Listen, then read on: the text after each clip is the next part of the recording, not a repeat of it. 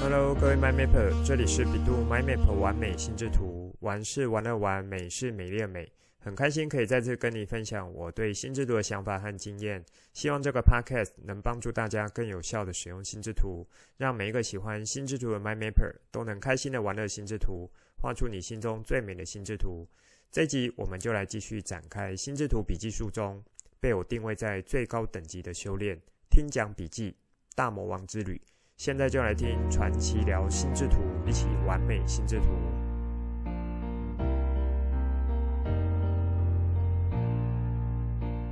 节目一开始，想来问看各位 MyMapper，不知道有多少人有去使用过 IOR 节目单的呢？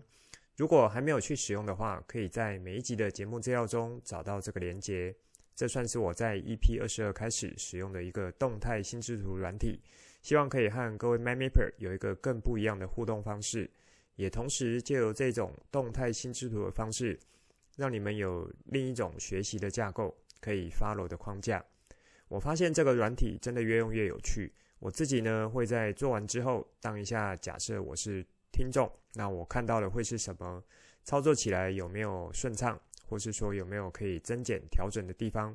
所以呢，我也希望说你有使用过这个动态心智图，那有发现什么问题，以及有什么好的建议，可以随时和我做互动，私讯给我。这一集我把所有过去的节目当中内容都再重新刷过一遍。把 AYOA 节目单这个连接都放进去了，那也加注要以电脑版网页开启的提醒，希望说无论你从什么地方进去，都能串到这样子一个心智图，这也算是一个呃像是学习钟表、学习仪表板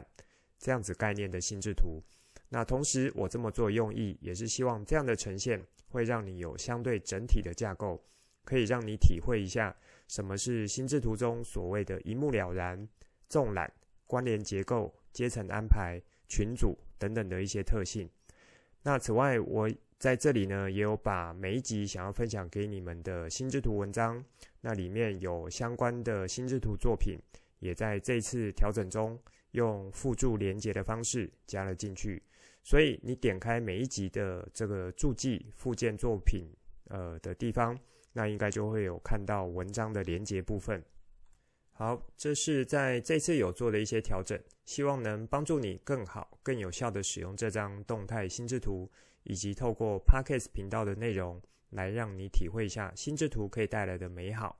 在听讲笔记这个等级的修炼呢，上一集我有说，看看准备的资料部分可不可以浓缩。那如果不能浓缩，我就会分做三集的内容来和你们聊。结果这礼拜我在准备内容的时候，文稿写着写着就把它写爆掉了。发现这样子还真的无法把所有事情都交代完。如果硬要简化，可能又太精简了。所以呢，还是维持在三集内容。一方面也让大家有相对舒服的方式来听，而不是说一集就塞满了很多很多东西。因为这个 Podcast 成立的目的，就是想让你们。各位 MyMapper 可以用比较不一样的方式，轻松又有效的方式来学习心智图，享受心智图带来的美好。在上一集和你们聊到，在听讲笔记中会碰到的场景情境有哪些？主要是先带着你们一起想象和确认一下范围边界。当这些范围边界确认了之后，接下来要往这些边界范围努力的方向，也就不会偏离太多。上次节目中定义在听讲笔记情境中有哪些还记得吗？主要会发生在三种情况，分别是上课、演讲、会议这三种状况。那也有各自做一下解释和说明。边界的定义还算清楚，因此你可以把上一集当作是听讲笔记的观念、心态这个角度来看待。这一集我和你们聊的就是属于方法，如何使用出心智图技巧的篇章。你也可以用方法、技巧、操作这个角度来看待。接下来第三集呢，就是下集，我会锁定在怎么练习、怎么持续强化这样子的一个部分。好，那我们就延续上一集的情境分类，来一个一个展开。在这几种情况下，应该如何来进行听讲笔记的操作？那我先来说一下共通的，也就是这三种都可以用得到的。再来会提一些个别情境需要注意的。这就好像是要上场竞技比赛，在体能维持、动作要记熟、呼吸调整或是脚步移动那要必须注意对手等等的这些属于共通性的，也可以说是基本功的角度，都是要使用到的。这也就是平常必须不断持续维持的。那至于说上场是比柔道、比空手道、跆拳道还是拳击，各有各自要进行变化的招式，还有对应的规则，还有必必须做出不同的得分技巧等等的，那就是属于不同竞技所需要的一个个别功夫。那么共通性的操作技巧，先来说一下，最主要呢仍然是以基本功为主。那么心智图的基本功是什么呢？也就是在过去十八集节目中有带到的这些。如果说要用比较精简的角度来看，必须要掌握心智图应有的技巧，最核心、最核心的，也就是中心主题、结构阶层、内容这三个方向。那以这三个角度来看的话，各自对应的基本规则和技巧，就可以是中心主题、结构、阶层思考。就是包含了垂直还有水平思考，再来是关键字以及外挂图像和色彩这样子的一些分类。好，在上一集有带到说，由于进行听讲笔记的时候，多半是讲者一直讲下去，那么你要在听的当下，除了使用听觉这个功能接收资讯之外，还有透过视觉来辅助，以及同时要在脑中迅速抓重点、归纳、截取出关键字。或很快进行一些插画等等的，这些呢，在在都考验了一个很重要的能力，是什么呢？有没有想到，各位 MyMapper？这里考验的一个重要能力就是，可否在这样子短时间内，迅速的完成上述这些流程。因此，考验的就是平常这样子基本功的招式有没有练熟，马步有没有扎稳。那么，当需要打出连续动作的时候，不会看起来像机器人一样。一个动作一个动作，中间还要再停顿一下，而是一整个使出来呢，就像行云流水的过程，在转折点的时候是不会拖泥带水的，像这样子使出来的一种功夫。因此，我有提到一个算是在听讲笔记可以进行的一个弹性技巧，也可以说是初学者可以加以学习和练习的，就是分两阶段式的一种操作。在听讲笔记制作当下，先以草稿形式，单色笔或是铅笔来进行很快速的草稿绘制。由于是草稿形式，所以完成心智图法的这个规则就可以不用说太遵守。这里不是说啊、不要你遵守，而是为了以速记方式来制作，因此某些部分可以先省略或是弹性的带过。有哪一些可以这样子来做呢？比如说之前节目上一直强调。中心主题要好好的构思，至少要有三色以上的色彩，以及要有对应的图像来呈现。那在这时候，你就可以很快的用单色笔简单勾勒一下和这个主题有关的一个意象画面，中间呢写着这一次听讲的主题，接着就可以开始做展开了。举个例子，比如说是现在在听一场亲子教育讲座，那么或许就可以很快画一个爱心。中间写下这一次的主题，就能进行展开。有时间的话，亲子的意象对你而言还有什么呢？这时候脑中很快会闪过几个画面，或许就可以在爱心里面以画火柴人的方式画一个大的火柴人，还有一个小的火柴人。然后这大小火柴人呢，就是把手连接起来。以我来讲，我现在在做人物描绘的时候，就是很常会使用火柴人。这样子来当做这个人物的一个代表，因为是蛮容易表现，笔画简单勾勒一下，自己看得懂，别人也算看得懂。那还记得在图像这个技巧有和你们聊过，很多人不画图像，或许是因为不敢画。那不管不敢画呢，是因为觉得画不好，不知道怎么画。所以我在 EP 十五、十六这两集就来带你怎么快速上手画图像的一个技巧。新加入的 MyMapper 可以去听一听，已经忘记是什么技巧的老 MyMapper 也可以回头再去听一下。还有哪里可以做省略呢？中心主题结束后就是主要枝干。还记得我非常强烈推荐你从中心主题延伸出来的主要枝干，一定要以粗到细的画法来呈现，因为这在情感上的连结会有帮助。主要枝干就是和中心主题最重要最重要的分叉点。或是说这个中心主题最重要、最重要的观点、最上位阶的重点是哪几个？就是把它放在主要枝干上面。在听讲笔记以速记的角度来制作时，主枝干可以用很快速的画一个类似收敛的三角形，然后主枝干中间的空白处就简单用线条带过。这里就不用说要特别花时间在处理主要枝干，包含进行变形枝干使用这样子的一个技巧。可能有 MyMapper 会问，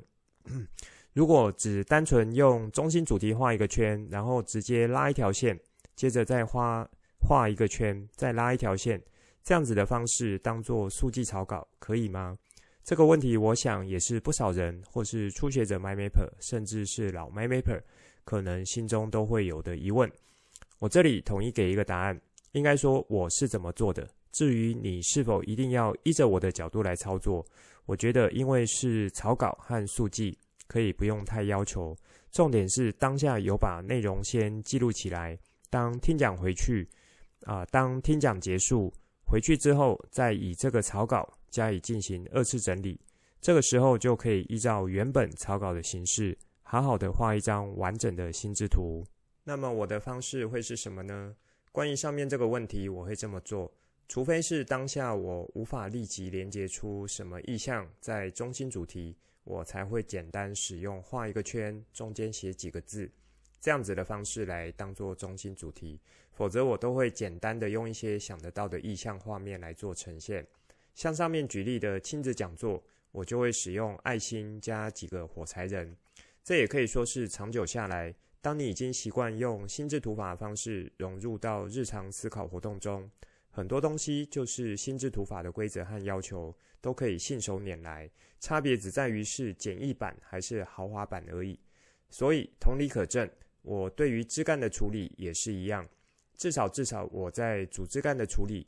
会用简单的三角收敛这样子的几何图形来当做是主要枝干。上面说的这些一样有在讲图像。这两集单集中有做了一些蛮详细的说明，所以如果你觉得蛮不可思议，都已经没有时间了，怎么还要去遵守完整规则来画？那么平常多练习基本功，甚至是以以一种相对有效的方式来练习，那么当真正需要的时候，就可以使出还不错的功夫，打出来的一套拳法，虽然不到尽善尽美，也可以算是有模有样。在速记的心智图讲完了中心主题枝干，接下来就是内容了。这部分其实会是最头痛的，以及最卡关的地方。怎么说呢？因为这一定程度要依照主讲人的逻辑好不好，还有你的逻辑好不好，会有这两个角度来看。什么意思呢？我们先跳出来，单纯想象一下，听演讲或是上课的时候，你的经验有没有那一种听完觉得这个讲者讲的真是好啊？这个老师解的解释的真是清楚啊，收获满满。那另一个可能是这个讲者在讲的是什么呢？跳来跳去，让我接的也很辛苦。或是这个老师怎么一下子讲这个重点，说着说着又扯到另一个主题，都不知道怎么接。有听出来我想要带的点是什么吗？各位 MyMapper，当讲者提供出来讲出来的内容是一个具有逻辑性架构。让你可以跟着他定义出来的阶层脉络，一层一层去听，是不是听起来很舒服，又有获得东西呢？可是，如果这个讲者讲出来的东西是一下子在东，一下子在西，除非你的功力很高，心中有一个完整样貌的心智图，知道他现在讲的是属于第一个主要枝干，那下一句讲的呢，就会跳到第三个主要枝干。看起来虽然讲的同样东西，可是实际上是跨枝干的串联和连接这样子的角度来的。所以这时候，当讲者的讲述逻辑不够清楚的时候，脉络不够明确的时候，就会很考验听众的组织能力还有逻辑能力的。像上面所说，在心中已经有一幅心智图这个架构，其实这是一种更高阶的心智图法修炼。当你画的心智图够够多。练习够多情境的时候，还有像我说的，你可以持续融入到日常的思考活动中。这时候是已经进到内化这个等级了，心中自然就会很自动的在接收资讯后，就连带产生心智图结构出来。这一周呢，因为有其他课程的处理，所以让我在这一周的脸书 po 文没有进行到。在这里也是先对所有呃有持续关注我脸书文章的粉丝说声抱歉。下周就会抛出每周心智图的文章分享。为什么要突然说这个呢？因为我觉得每次要和你们聊 Podcast 的时候，都会连带把当周的 po 文一起带进来，那也可以当成有一个举例范例。因为光听没有一些实际例子，好像就少了一点什么。借由听觉加上视觉的练习，对于同一个主题或类似的主题，会让整个的学习状况变得更不一样。不过，因为我在过去有好几次分享过听讲笔记相关的文章，所以在这一集节目的心智图范例和相关文章，还是有东西可以做分享。我已经把连接放到节目当中，有兴趣的 MyMapper 就可以点开来看看。其中有两篇是手绘部分，两篇是软体。手绘部分呢，我是属于一次到位，就是手稿及完稿这样子的一个心智图操作。其中桌游课的部分是一整天上下来的课程，所以我是慢慢画，慢慢增加细节和内容。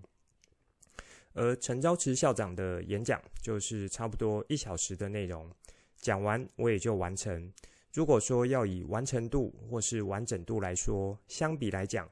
一整天下来的记录自然就会比一小时短时间这一种发挥即战力这样子的方式会来得高一点。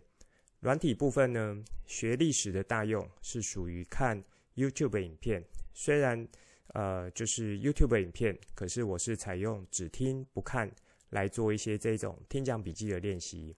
另一个蓝伟莹老师的演讲，那我就是利用前面所说，我先采用草稿速记的方式，回家之后再以软体看着草稿重新整理过一遍，把它画出比较完整的一个心智图笔记。好，这算是这一周要提供分享给你们的心智图范例，也正好有我所说的几种操作形态。说到这里，差不多就把共通性的部分说完，接下来再展开一下各自遇到的情境可以怎么处理。首先是上课这个情境，想象一下上课是什么状况，会发生什么事情，因此可以用这样子的角度先预做一下准备。其实这种预备动作。想象一下情境的方式，也是可以归类在共通性的技巧。那么你心中有想法了吗？属于上课这个情境，是不是老师就会依照既定的上课进度讲解你还不知道内容，或解释你还不理解的观念？因此，当知道这个角度后，你可不可以事先对这个课课程有一个了解，也就是预习的概念？这里不是要你先把全部的读完。如果说你可以自己事先就全部读完，而且还读得懂，那还需要去上学吗？所以这里的角度是，你先对于这次课堂上上课的进度、范围、边界、框架是哪一些，先有个概念上的了解。那先做这些的好处是什么呢？这对于你要做心智图听讲笔记是一个很关键，却也很多人会忽略的一个动作。试着想一下。如果你已经有对这次上课的主题或是边界范围有一些初步认识，那么在画心智图的时候，就会有一种依着事先规划好的路径剧本来走的感觉。这里不是说那种很清楚的剧本或路径，而是你知道大致上会怎么走。你所需要做的就是顺着你已经知道的路径和脉络，一个内容一个内容的浮现出来。这也有点像是。我决定要去南部旅行，预计三天时间，也计划这次旅行要去看海边，要去山上玩，还有要去小镇看。至于是去哪一个海边、哪一座山，或是哪一个小镇，可能还不知道，或是即使知道，但是到了当地会呈现出来的风景样貌，给你的感动，应该都会是当下才感受得到的。所以可以用这样子的概念去理解。先有一个范围框架的话，可以帮助你在听讲笔记过程的当下，可以比较好、比较正确的把内容呈现出来。在上课场合，如果像是成人进修那种，常常上下来是一整天的时间，这时候内容应该是很多，但是在短时间内又无法很快浓缩、有效精简收敛的话，以及虽然上课老师有给讲题大纲。但是内容实在太多了。这时候我提供另一种解决的方式，就是以时间作为主要枝干的区隔。什么意思呢？比如说去外面上课上一整天，多半会依照上午场、下午场，然后中间应该各有一次休息，所以基本上就可以依照时间来把这一天的内容分成四段。说到这里，有没有人联想到什么呢？噔噔，可以在心智图操作使用上的技巧，聪明的 MyMapper 有答对了吗？就是依照时间序的方式来加以记录这张心智图，因为蛮容易区分做四个时段，因此也就正好符合心智图四个主要枝干，刚好分属于四个角落这样子的配置，视觉上也会觉得蛮协调的。在这一集我分享的心智图中，桌游这一篇的脸书 po 文，就是我上一整天的课所画出来的。那我就是采用时间序这样子的方式来进行操作。依循这样子的逻辑，你就可以在第一枝干当做是第一时段上课的内容，第二枝干当做是第二时段的内容，以此类推。其实这一种一整天的心智图听讲笔记，有一个蛮好的地方可以训练。就是关联性的结构，这种属于心智图法进阶技巧的技法。因为上下午讲课内容多半是有延续性和关联性的，或许老师用不同角度切入，或是用不同案例来做举例，但基本上要陈述的观点应该不会离太远。因此，当画着画着下午的枝干内容，突然有印象早上提到的一个关键字。这时候再回头去看上午那个枝干呈现出来的是在哪一个阶层？诶，觉得是有关系的。这时候就大胆的把他们两个关联线给画出来。有时候不见得是老师刻意去讲到有关系，而是你的一个主观想法，或是说经由你的旧经验，听到上午老师的说法，那再加上老师下午的说法，你的旧经验让这两者产生了连结。这时候在这里画上一条关联线，表示你认定这里是有一个关系的，是有一些连接的。上面所说呢，就是心智图它可以带来一目了然这样子一个好处，然后触发你许多不一样想法这样子的一个特性，让新旧经验去进行碰撞。之前有提到，在进行创意发想、创意思考练习的时候，心智图在这里是可以用很棒的角度来进行操作的。而且可以有很优质的产出，但是前提你是要会去使用它。就像我在节目中一直提到，心智图法就像我们大脑的魔法棒，它能发挥出来的魔法强度，会依照你的思考力道不同，产生出的魔法强度也会有所不同。而这就要回归到让你的思考力道怎么样不同呢？就是要持续的使用。练习还有融入到日常思考活动中。再来是演讲的场合，演讲的类型有很多，我这里提出的角度可以说适合大部分演讲场合。如果有我这里没有提到的情境呢，很欢迎你私讯给我或是留言给我。一样，在演讲前，除了是那种被指派过去当暗桩的之外。我会假设你是属于主动想要、愿意来听这一场演讲的，因此对于这一场演讲会有一个预期的心理、期待的心理。既然有这样子的期待，那么事先对于主讲者的背景也好、讲题大纲有个了解，都可以是蛮好，先帮你了解整场演讲主题范围，也像是上面在上课情境所说的预习这样子的一个角度。因为演讲场合多半会轻松一点。因此，不是抱着那一种非得要彻底了解才可以的心态，而是抱着听听看有没有什么新的发现，和自己的过去经验有没有产生一些呃这个创意火花，然后因此呢有创意创新的地方。所以在演讲这个场合，事先了解讲题，那讲者列出的大纲，心中就可以先把可能的架构框出来了，中心主题有了，主枝干框架也有了。真正在进行听讲笔记的时候，也就会比较得心应手，不会手忙脚乱。演讲的时间多半是不会太长，尤其在差不多十几年前开始，TED、TED 这种演讲形态的出现，很多短讲席卷了全球，因此你要在更短的时间内从耳朵听进讲者的演说，眼睛眼睛看进讲者的简报，大脑进行同步理解，接着要将理解的东西转化产出成为有效的关键字内容，还包含像图像这样子的一个资讯。在最后呢，透过你的双手画出心智图来。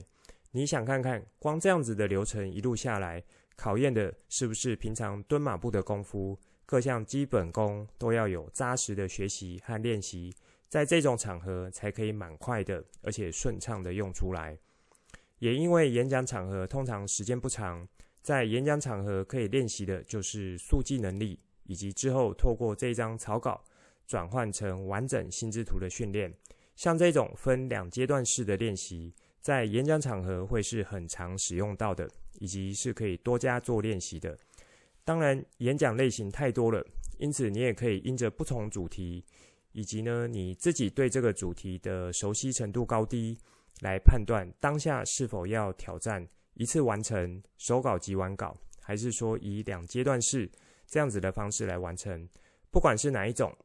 其实事先对讲者讲题大纲有初步了解，都是必须要做到的。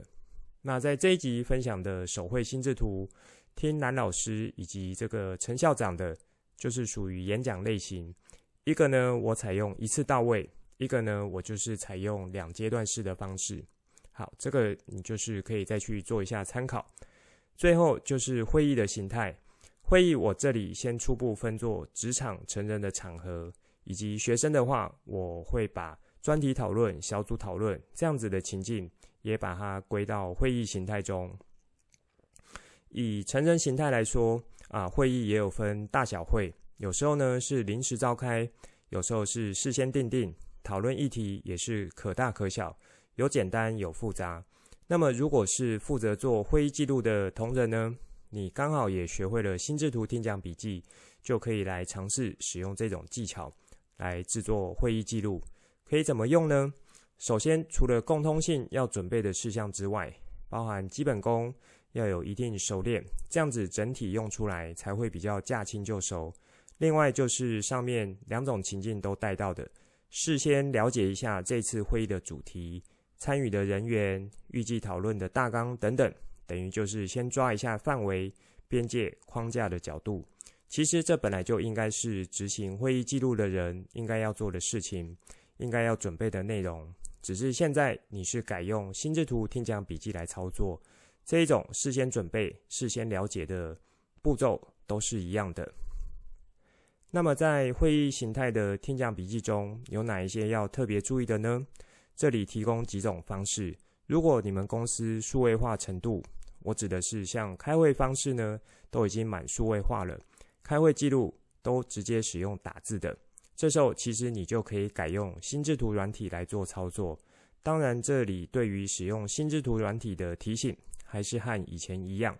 因为它很好用，可以作为快速记录。但是对于阶层安排、枝干架构、关键字的选用这一部分，如果你没有事先啊、在手绘这里做一个比较好的锻炼，那在使用软体的时候就会比较容易出现。记录起来不知道是怎么样可以很有效的做记录，或是说只是把原本条列式的打字方式改成树状结构的打字方式，看起来长得像心智图，可是实际上它却没有发挥出心智图的一个效果。举一个例子，啊、原本在条列式会议中，假设有一个记录是这样子：上一季销售数字衰退百分之五，到店人数衰退百分之三十。但是在网络商城造访的人数却上升了百分之二十。好像这样子的一个带有数据都满满关键的一个资料，原先是用条列的方式来呈现的，可能就是直接按照报告的人啊一字不差或一字不漏的记录下来。如果你要采用心智图软体来做记录的话，可以怎么来操作？各位 MyMapper，让你们想一下。有想到了吗？我的话会怎么来用心智图软体方式记录呢？首先，我就会快速分析一下这句话的几个关键字，以及迅速抓出属于上位阶的分类项目是什么。还记得分类是没有标准答案的，只有依照当时情况，采取出最适合的分类项目来。这里我就会以上一季作为这句话这一笔资料的最上位阶分类，也可以算是在这一段呢的一个主要枝干。好，如果中心主题接着就是这句话的话，那这里上一季当做主要枝干就没什么问题了。接下来分出三个次要枝干，分别是销售数字、到店人数、网络商城。如果要做更精简的话，就可以再把它精简成销售、到店、电商这几个淬炼出来的精简关键字。接着再从这三个枝干各自往下发展一个阶层，也就是填上百分比。在这里，呃，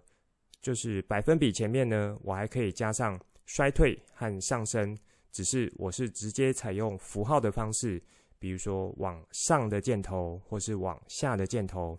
如果说要增加一点图像画面，就可以画一个像是往下阶梯状的箭头，还有往上阶梯状的箭头。你可以想象一下，就是在股市会看到的那种上升或是下降的阶梯线，大概就是这个意思。好，以上说了一大串，如果你手边有纸笔跟着一起操作，或是你有打开你的心智图软体跟着一起操作，就会知道我讲的这一段会是什么。如果说听不懂的话，就再多听几遍。这算是成人职场的角度。如果你们公司开会是开着投影机，然后记录者呢，就是直接打开心智图软体，边听边记录。如果哪里有讲错、记录错，其实大家都一目了然，或是说在阶层位置是错的，也可以马上做调整。因为软体的调整真的是很方便。那么属于专题讨论的场合呢？大同小异，但是多半在属于专题讨论的同时，也是比较倾向这种发散讨论，还有收敛讨论这样的形式居多。也就是说，呃，要讨论做什么啦，然后有哪一些选项啦，接着选定之后，就是要做哪一些，然后由谁来做，什么时间要完成等等的。好，属于这种发散思考和收敛思考这种角度。之后我有机会的话，可能用一集的时间来做介绍。这里呢，就先带到一些就好。好，依循这样子的一个特性呢，我就提供一个蛮快速的方式，就是六合法这样子的一个、呃、角度，或人称五 W E H 也有人呢是用五 W 二 H，这些都可以。只是说我是借由心智图的结构来进行，因为是进行专题。不外乎就是关乎这些事情，就是五 W 一 H 或是五 W 二 H，因此借由这种老梗老派的方式，有而有时候呢，反而是一种很好用的技巧。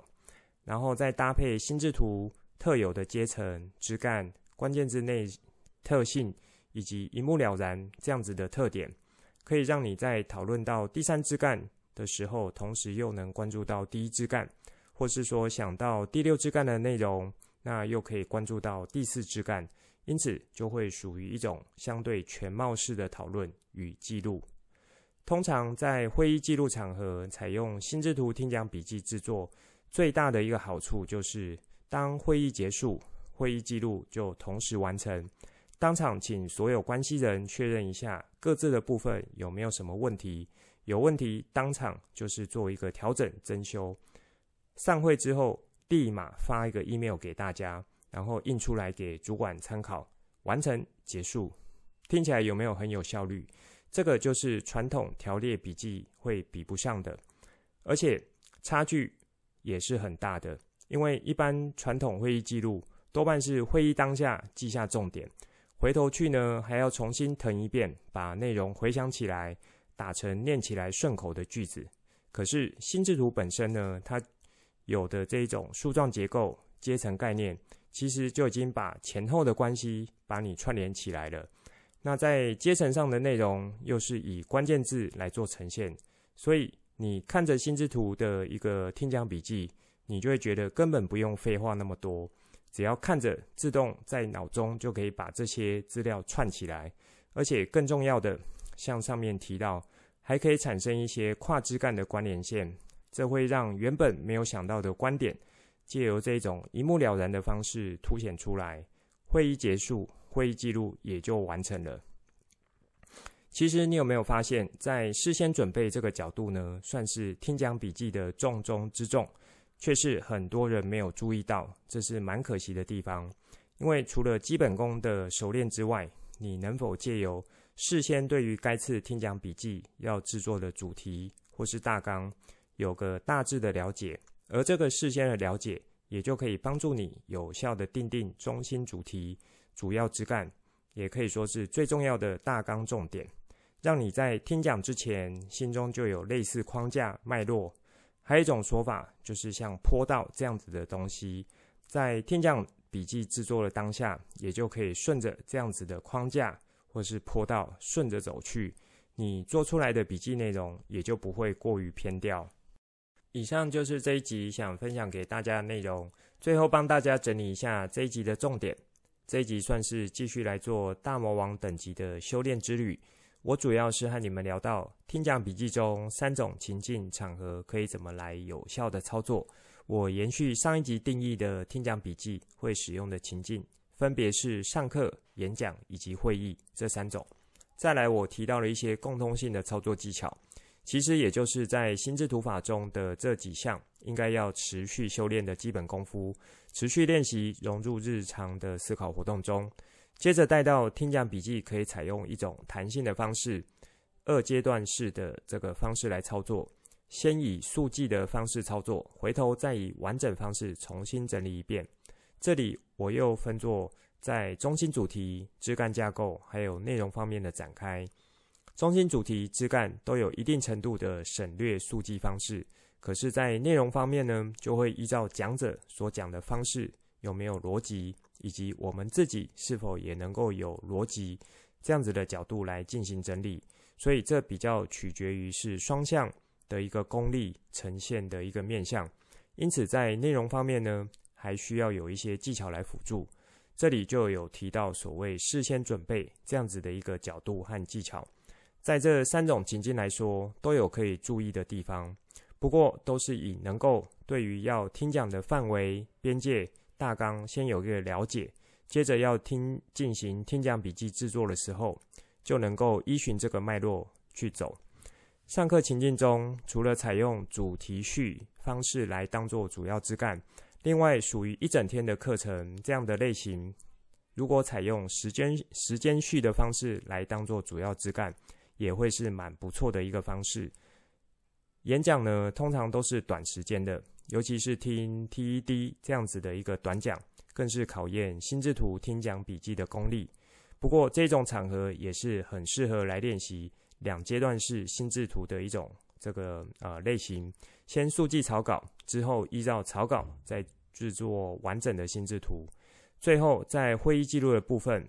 如果是职场领域呢，你就直接开心智图软体来操作，有它的好处。那也有我给各位的一些提醒。如果是属于专题讨论情境的时候，多半是聚焦在发散还有收敛的讨论，因此我提供一个现成的架构。就是六合法或是五 W E H 这样子老派的商业模型，然后再结合心智图的特性进行操作。这时候呢，其实你就会发现，听讲笔记就是考验你有没有扎实的心智图法基本功，然后借由这样子的基本功去搭配呃这个所碰到的类型情境，或甚至像商业模型的一些优点，来创造出属于自己好用的工具。来帮助你。这一集又算是满满的干货给各位 MindMapper，你有听到也是真的赚到。欢迎你用力分享给你的亲朋好友，或是你觉得你的朋友正好有需要这种技巧的时候，就可以把我的频道连接分享，还有介绍给他，邀请他一起来享受心之图带来的美好。这一集的内容就先说到这里，之后再跟大家聊更多我对于心之图的认识所产生的经验和想法。来跟你分享，带你一起重新认识心之图，一起喜欢上心之图。希望你会喜欢今天的节目。本节目是由百度 MindMap 玩美心智图直播，我是传奇，也可以叫我 Coach。欢迎你听了之后有什么新的想法与角度，可以跟我互动，例如画出心智图或是留言来跟我分享。节目单中附上官网、脸书还有赖社群资料，以及这一集我想和你分享的心智图作品。欢迎随时透过这些地方来和我做互动。如果你也喜欢这个频道，觉得对你有所帮助，记得帮我订阅、加给爱心，还有分享给亲朋好友，邀请他们一起来享受心智图的美好。我们下次见，拜拜。